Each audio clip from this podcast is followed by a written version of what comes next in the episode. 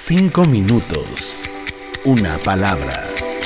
El devocional diario de la iglesia Senda de Gracia. Buenos días hermanos y amigos. Gracia y paz a todos. Les habla José Carlos Guzmán.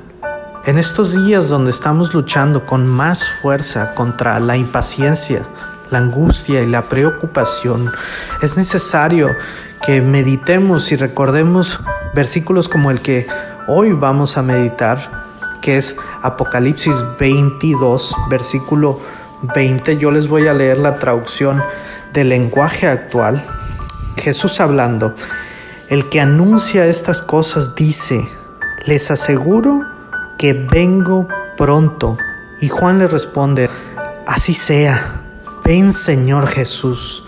El recordar estas palabras, el meditar en ellas, da aliento a mi vida y, espero que sea de aliento para la tuya también, porque en momentos difíciles el recordar esto nos da una perspectiva diferente a la que normalmente tenemos porque somos cortos de vista, dice la palabra.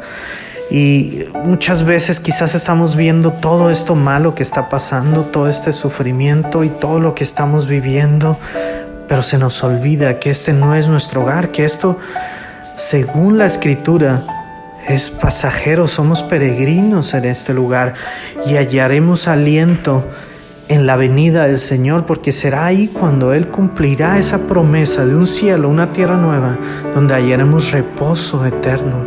Y hablando de reposo, no el estar dormidos, pero sí el estar libres por fin de la lucha contra el pecado, del sufrimiento, del dolor.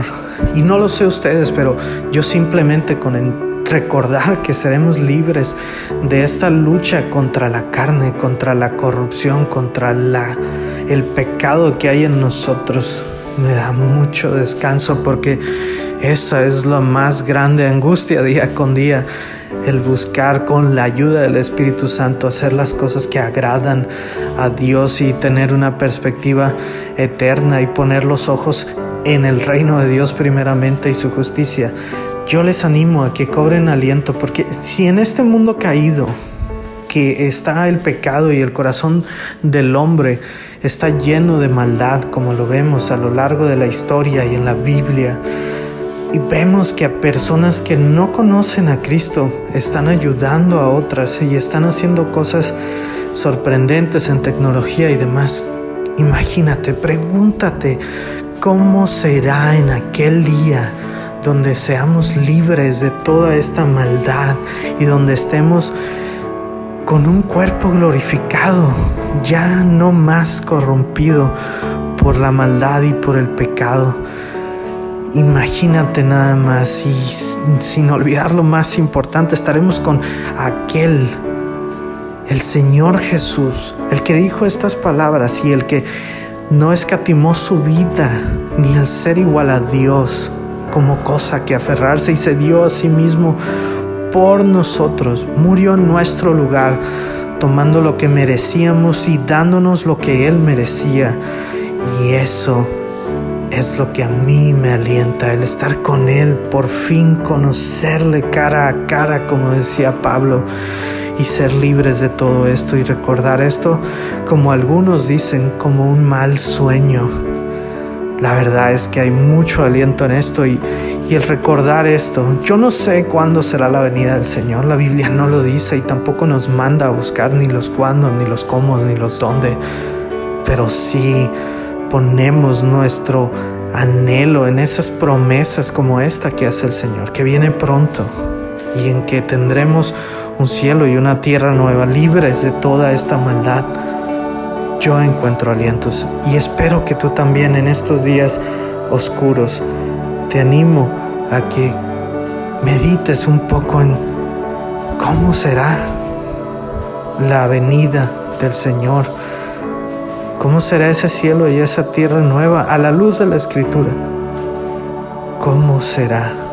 Imagínate, Él dice que no habrá dolor ni sufrimiento y que Dios mismo limpiará nuestras lágrimas. ¿Cómo será? ¿Cómo será llegar al cielo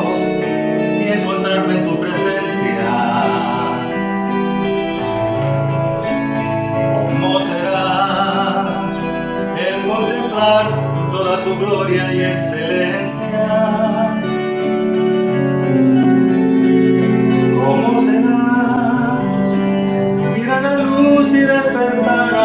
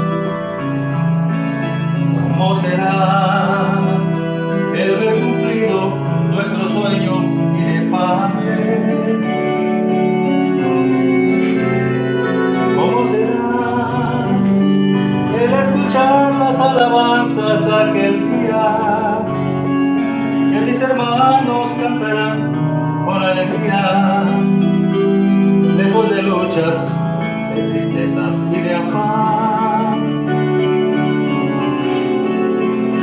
¿Cómo será? Mira que haces los colores de las rosas y disfrutar de aquellas cosas tan hermosas ¿cómo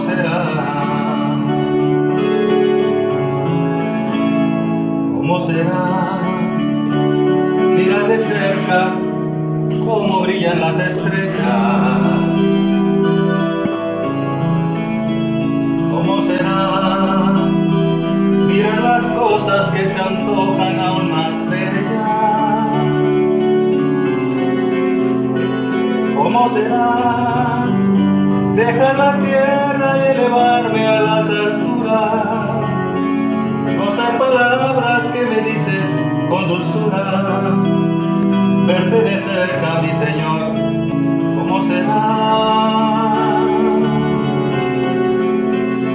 ¿Cómo será amanecer y despertar en nueva vida?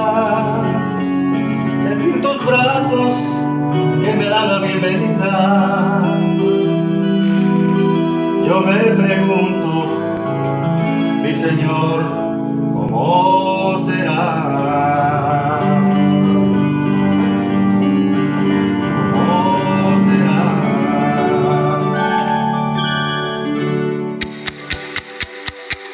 Minutos. Una palabra. El devocional diario de la iglesia Senda de Gracia.